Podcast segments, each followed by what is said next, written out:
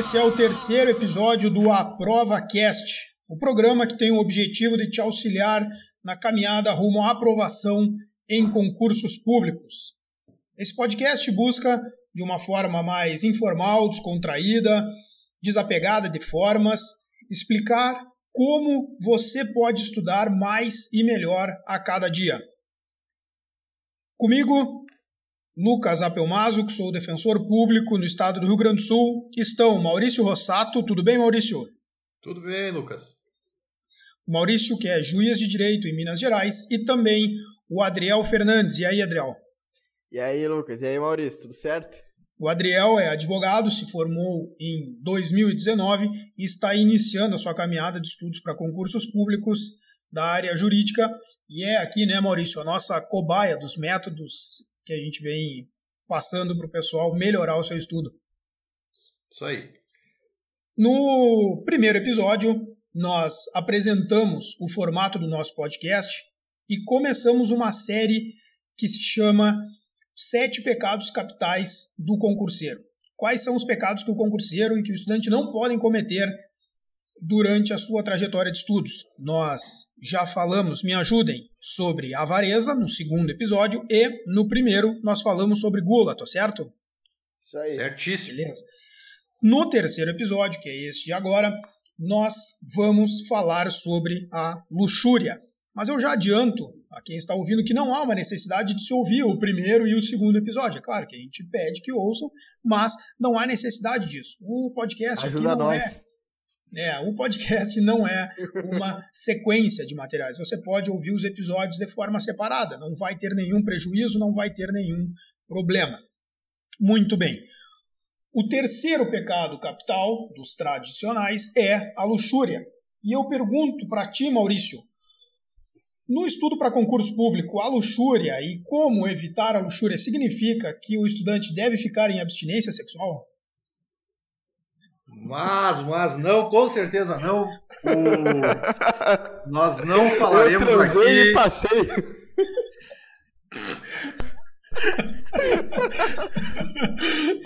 Eu, com certeza nós não falaremos aqui para o concurseiro ah, não sucumbir aos prazeres da carne. Isso aí, inclusive, faz parte do, do momento, é um momento, às vezes, de estresse, um momento de aflição, e que às vezes isso até auxilia rumo à aprovação. Sim, sim. Porém, falaremos aqui do- da relação da luxúria com as falhas na aprovação relacionadas. Eu acredito que o primeiro ponto que seja interessante trazer é aquela aquele costume, às vezes aquela coisa que a gente tem de somente querer estudar aquilo que a gente gosta.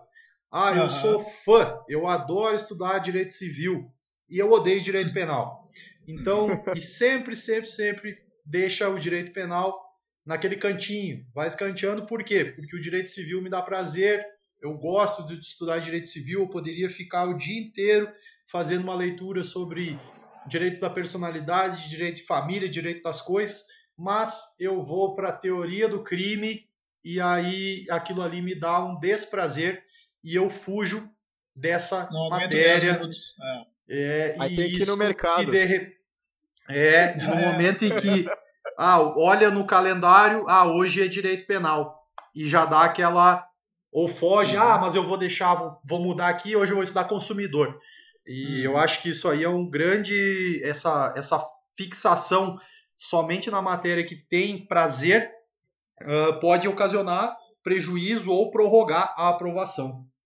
O, o, o, o pecado da luxúria ele está inegavelmente vinculado ao prazer e o prazer ele existe de várias formas, né? Dentro das atividades profissionais e aqui eu coloco o estudo para concurso público como uma atividade profissional da pessoa, Boa. porque ela é além de ser uma atividade intelectual que demanda muita energia, ela tem que ser a principal atividade do dia do estudante.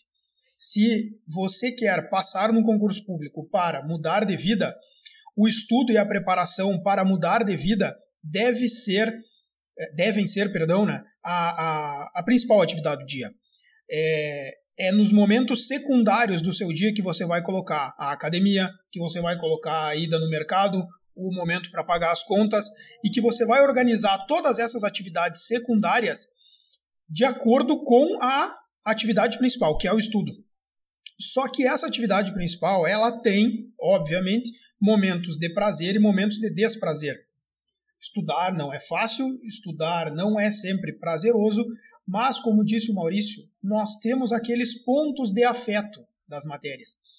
E um dos principais erros do estudante para concurso no início dessa trajetória é acabar estudando apenas aquilo que ele gosta. E estudando aquilo que ele gosta, ele vai estudar cada vez mais aquilo que ele gosta, né?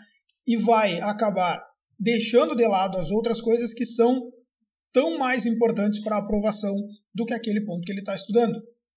É, Adriel, já sentiu isso na, na, pele, assim, nesse início de, de, de estudo? Eu até comentei com vocês que eu não tenho problema para estudar ah, nenhuma matéria. Agora, meu amor mesmo é constitucional e administrativo. Eu adoro essas matérias.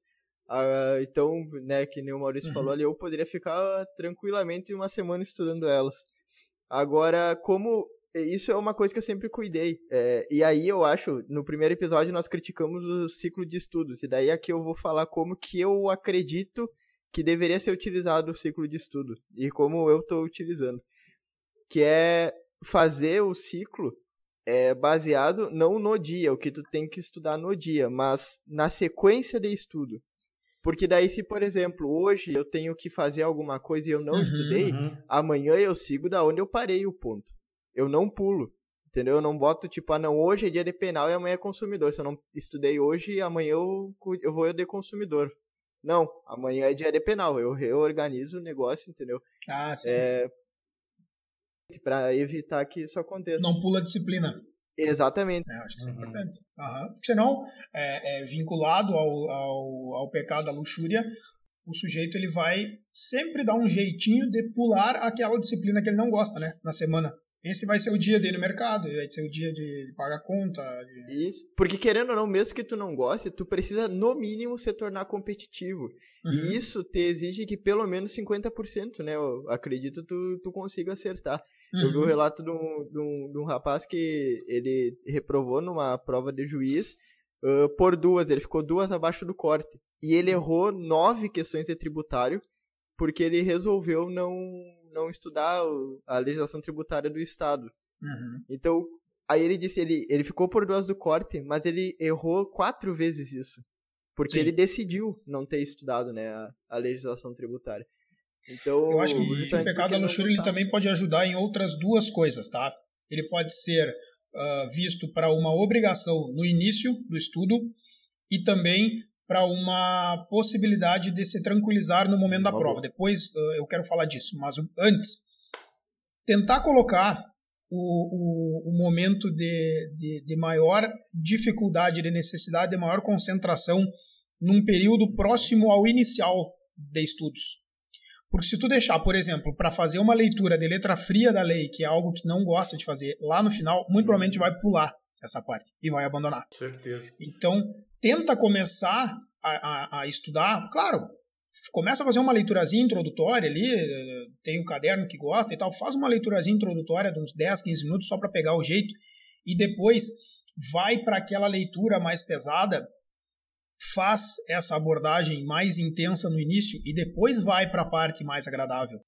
É, eu, eu acho que a gente a gente pode fazer uma analogia assim uh, ao exercício ao exercício físico começa fazendo um aquecimento uh, uhum. leve, um alongamento, parte para o exercício proposto mesmo, para aquele exercício físico intenso, e uhum. depois faz uma recuperação, um relaxamento Sim. muscular, um novo, um novo alongamento. Um alongamento. Uhum. É, eu acredito que pode ser visto dessa forma.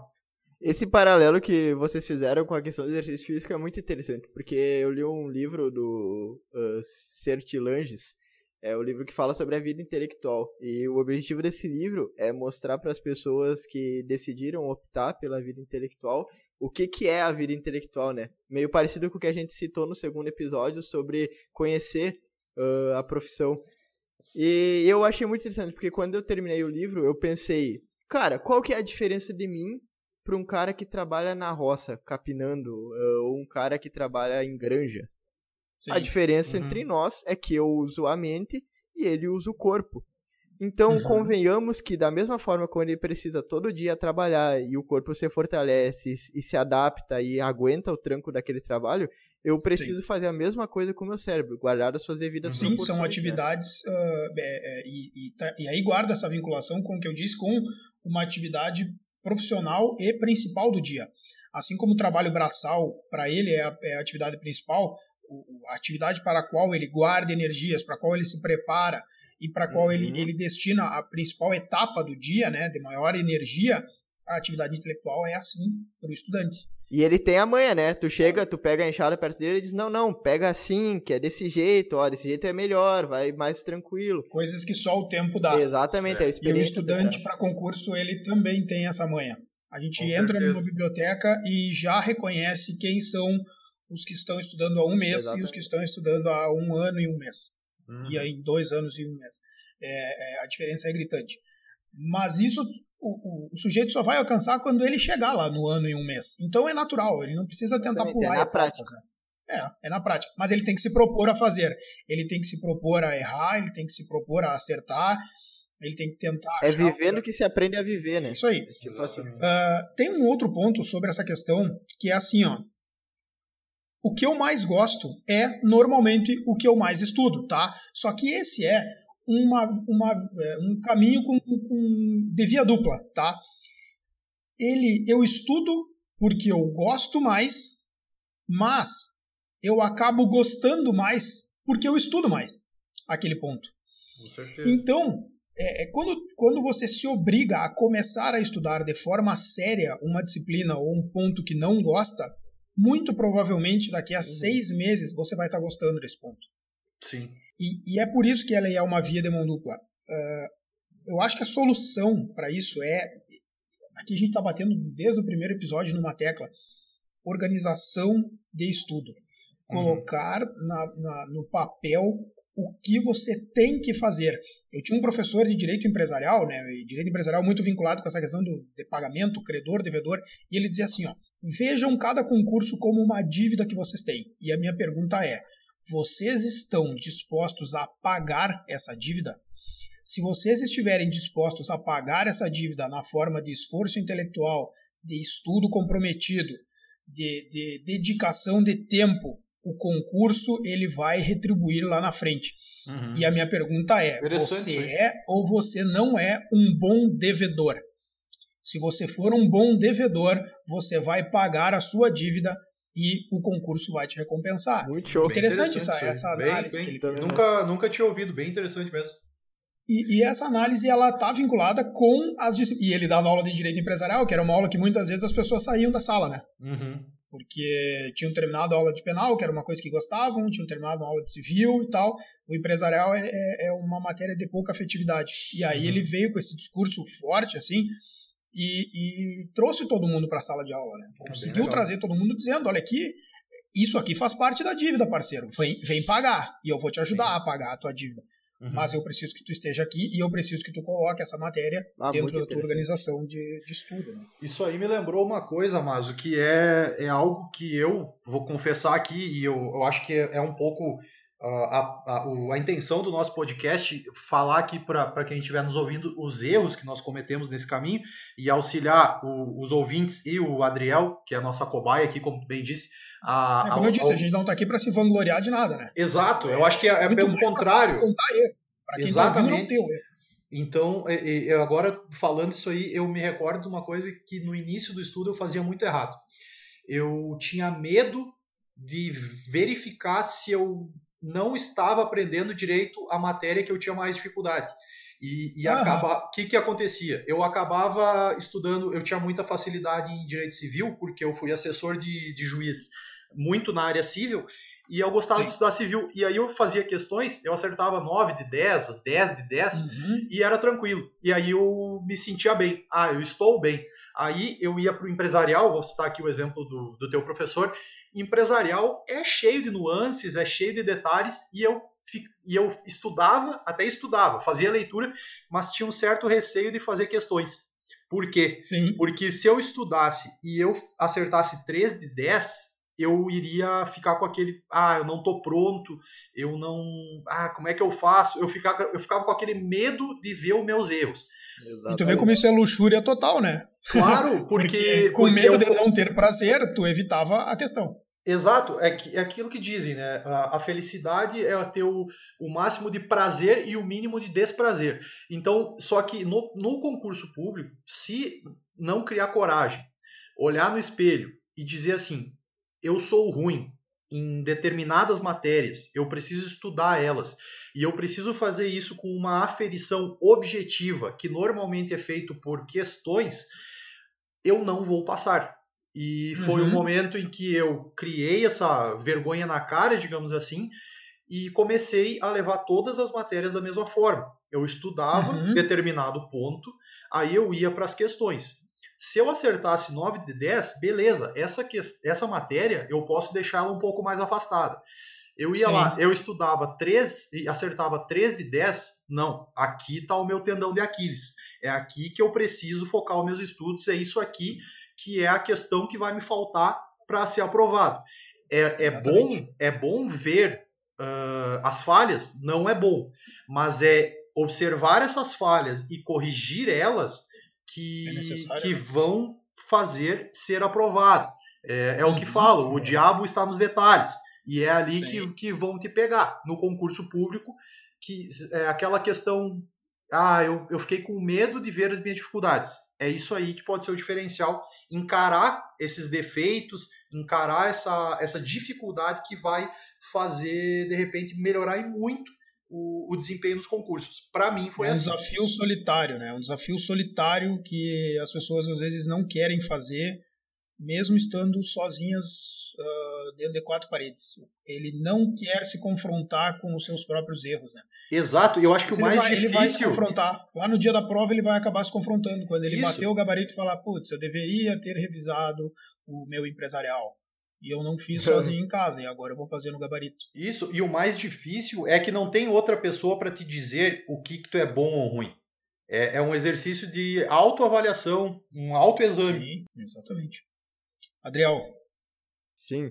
Que que tu... eu tô só ouvindo, porque é, é realmente complicado. Essa, Acusou o golpe, Adriel. Uhum. Olha, não tem feito questões meu, empresarial, né, Adriel? É muito. É muito... eu nem estudei isso ainda. Sim. Cara, é Cara exatamente bah, isso. É o que a gente dizer. fala sobre organização de estudo, sabe?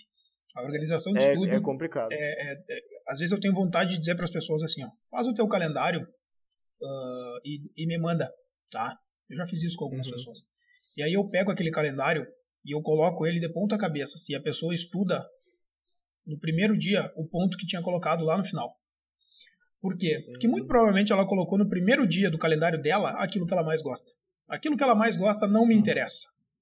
Tá? Que é? Não me interessa, porque o, o que me interessa é aquilo que ela ainda não sabe, aquilo que ela ainda não descobriu.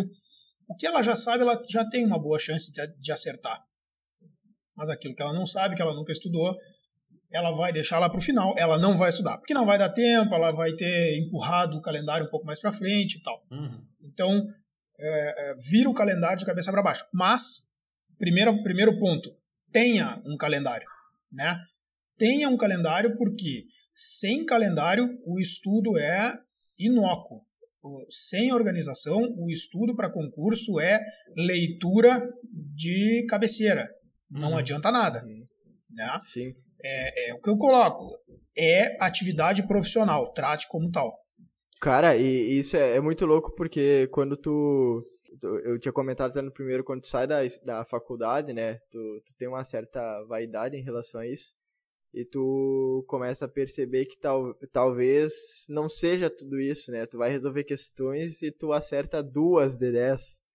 É, por exemplo, quando eu saí da, da OAB, eu fiz a segunda fase da OAB em Direito Constitucional, né, aí eu terminei a segunda fase e foi ter o concurso do TRF. Aí eu pensei, cara, constitucional eu vou tirar, entendeu? Eu não vou estudar. Pensei, ah, mas vou verificar, vou fazer umas 20 questões. Eu acertei duas de 20. Ah, duas. Uhum. Cara, eu percebi, meu, eu fiquei num vazio, assim, pensar, caramba, todo. O que que eu estudei? O que que eu estudei? É. Eu, fui, eu fui muito bem na prova da OAB, modéstia à parte, mas não foi nada perto da, das questões de concurso. E, é, e, esse é um ponto que depois nós vamos conversar em outro episódio, né? A, cada prova tem uma, uma amplitude de cobrança e uma profundidade de cobrança. Né? Uhum. Existem concursos que são um, um poço com dois metros de profundidade. Outros uhum. são um oceano com dois centímetros de profundidade. E outros são um oceano com dois metros de profundidade. Uhum. Mas o sujeito tem que saber aonde ele vai entrar.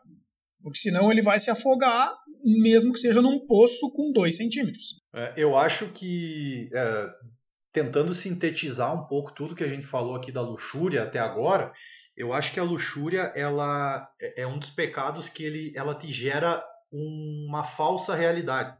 Por quê? O cidadão vai, o candidato, ele vai lendo só o que gosta, vai estudando só o que gosta e ele deixa de fazer uma verificação de realidade. Ele deixa de ir para a uhum. parte que ele não tem muito conhecimento, uh, iludido com aquele falso prazer, com aquele falso conhecimento, e ah, eu estou bem, eu estou fazendo 9 de 10, só que ele só vai lá no direito civil, ele faz só questão de direito da personalidade, que ele sabe decore salteado já todos os artigos, ah, só, uh, são, são absolutamente incapazes. Ele só faz questão disso. E aí, uhum. uh, e aí ele, ele não faz essa verificação de realidade de maneira objetiva, e aqui eu reforço, essa verificação do conhecimento ela tem que ser aferida de maneira objetiva e eu indico que seja feito mediante realização de questões.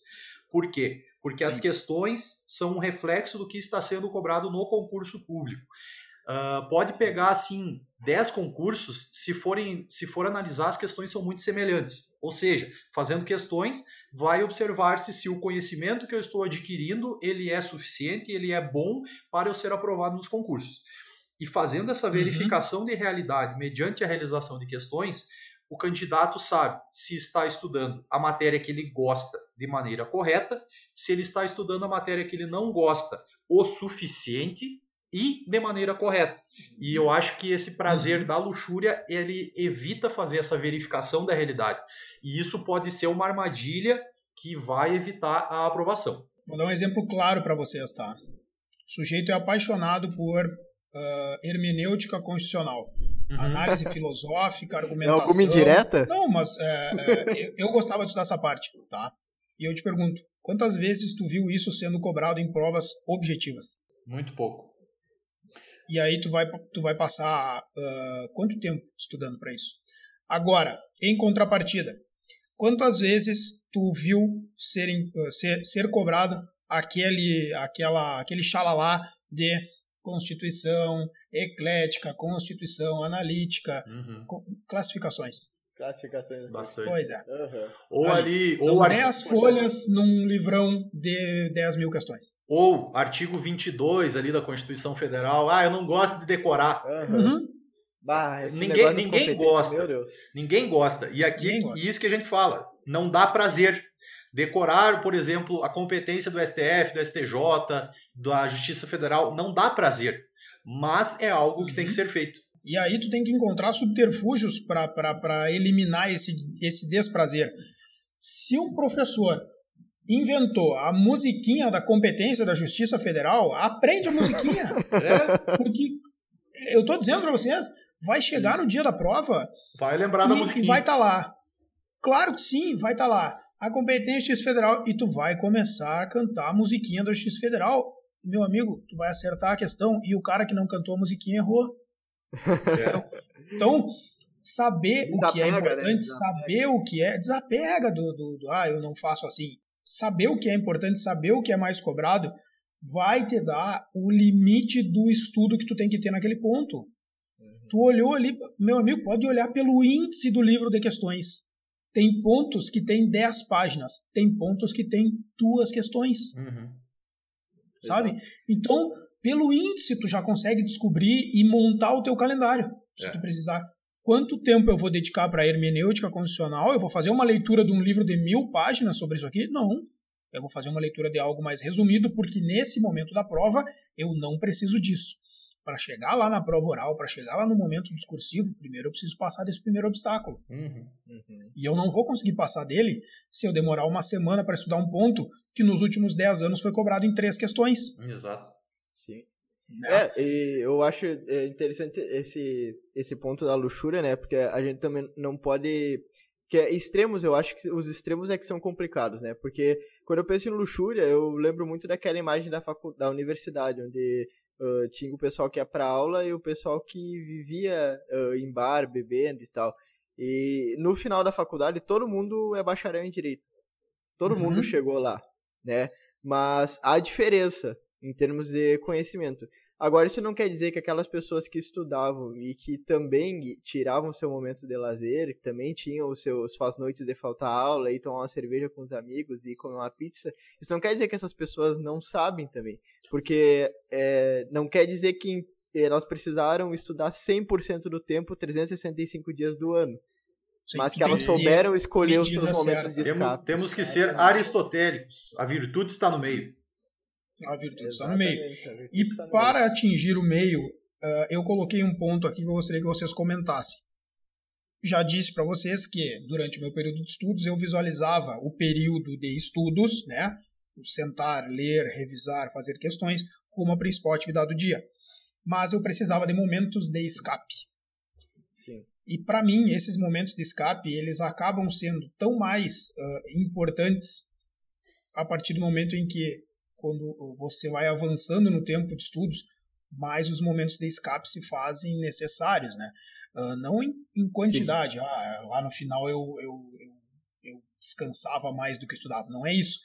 Mas é que eu acho que talvez o segredo esteja na intensidade e naquela promessa de recompensa de que tu vai ter depois um momento de escape, um momento que tu vai ir fazer o teu esporte, um momento que tu vai ir assistir a tua série, e é isso que vai te colocar. Não, agora eu estou no meu momento de trabalho, eu estou no meu momento de estudo. Ponto final. Depois eu vou fazer isso, vou assistir a série, vou sair, passear, ou sei lá o quê. Aqui entra aquela clássica conversa, né? Que o estudo para concurso é uma maratona, ele não é uma corrida uhum. de 100 metros. Então, Sim. se o, a pessoa que começou a estudar para concurso, ou. Porque eu digo quem começou, porque quem uh, já está estudando há um pouco mais de tempo já observou isso é uma maratona. E às vezes é uma maratona que não é. Não, às vezes não é uma maratona, às vezes é um Ironman. E, e, e, a pessoa que tentar queimar a largada, uh, querendo estudar 15 horas por dia, dormir 4 horas, não ir na academia, deixar de lado todos os prazeres, achando que focando 100% nos estudos uh, vai passar antes do que outras pessoas, de repente se veja depois de meio ano, ou um pouco menos até, muito cansado, com esgotamento mental, Sim. de repente com uma crise de ansiedade, uma depressão, algo do tipo. Então, o que a gente falou antes também se enquadra aqui. Eu acho que o segredo é o meio termo. O estudo tem que ser tomado como atividade principal. Porém, tem que uh, é preciso haver os momentos de descanso. Se eu sinto prazer assistindo um jogo de futebol, e esse jogo de futebol é às 21 horas da quarta-feira, eu vou acordar um pouco mais cedo, eu vou estudar, eu vou estudar mais durante o dia para que chegue às 21 horas e eu tenha estudado tudo que eu me propus e eu possa sentar tranquilamente e assistir esse jogo de futebol. E eu acho que o segredo é aí, tem que ter o um momento de descanso, um momento de prazer. Sim. E esse momento de descanso ele não pode ser confundido com aqueles momentos de marasmo ou de, de, de ficar empurrando né, para frente o, o, o estudo. Aquele ali ele não tem finalidade nenhuma. Aquele período de, de postergação pura e simples, uh, ele não tem finalidade de descanso com prazer e ele também, obviamente, não tem finalidade de estudo. Então, tentar dividir bem Momento de estudo é momento de concentração, seriedade e de não interrupção desse, dessa atividade. Adriel, tem alguma organização do, do descanso? Até fiquei curioso agora, pra, porque eu não, não conheço o método dele do estudo, né? A, a gente ainda está desenvolvendo a conversa, uh, mas tem algum, alguma organização da questão do, do, do, do descanso, do intervalo? Assim, ó, eu até um determinado momento, é, eu não sei se você, você sabe, mas tem umas pesquisas que mostram que, por exemplo, a quantidade de sono é, de cada pessoa é, é inclusive influenciada pela genética, né? Uhum. Eu sou uma pessoa que tem muita dificuldade de acordar cedo. Então eu tinha pensado, cara, eu vou levar o dia de boas, entendeu? Eu vou descansar durante o dia e vou estudar durante a noite, porque eu não tenho problema de ir até tarde da noite uhum. uh, estudando, né? Ir até 4, 5 da manhã, enfim. Problema é que eu comecei a ver que, tipo, tava me atrapalhando minha tava atrapalhando a rotina. E daí eu, não, vou ter que jogar para de manhã, vou ter que dar um jeito. Aí o que eu faço é acordar de manhã, a hora que minha esposa vai pro trabalho. Eu acordo, estudo tudo que der até ela chegar, ela chega duas horas em casa. Daí eu estudo tudo que dá ali até as duas horas, às vezes passo. E depois disso, daí a minha recompensa é ou os exercícios que a gente faz em casa, uh, alguns dias da semana, ou tocar guitarra. Ler um livro de filosofia, sabe? É o meu descanso. Até eu prefiro fazer o descanso ativo lendo, sabe? Uhum. Que daí eu, pelo menos, mantenho o exercício da leitura. Eu não sei se eu acho consegue que é um desligar, pra... consegue desligar dos estudos nesse momento, ou fica pensando, ah, eu devia estar, eu devia estar não, estudando. Não. Não, nesse sentido eu, eu consigo ser pragmático o suficiente para tipo, não, até porque eu, eu fiz um trato comigo. Eu, um, um, mês atrás eu tava nessa. Eu uhum. estudava, daí eu ficava pensando. Aí eu pensei assim, ó, quer saber? Cada vez que eu pensar eu deveria estar estudando, eu vou levantar, ligar meu computador e abrir um PDF e ler. Uhum. Cada vez que eu fizer. Aí eu fiz isso uma semana e e deu. Nunca mais pensei. A, a minha, a, manter, né? a minha pergunta não, é porque eu fazia isso. Eu, eu, eu, ia, eu ia até a academia, eu ia na academia e, e fazia meus exercícios. Só que eu ficava pensando que eu precisava estudar. Aí eu comecei a ir para a academia com fone de ouvido com uh, áudio de lei seca.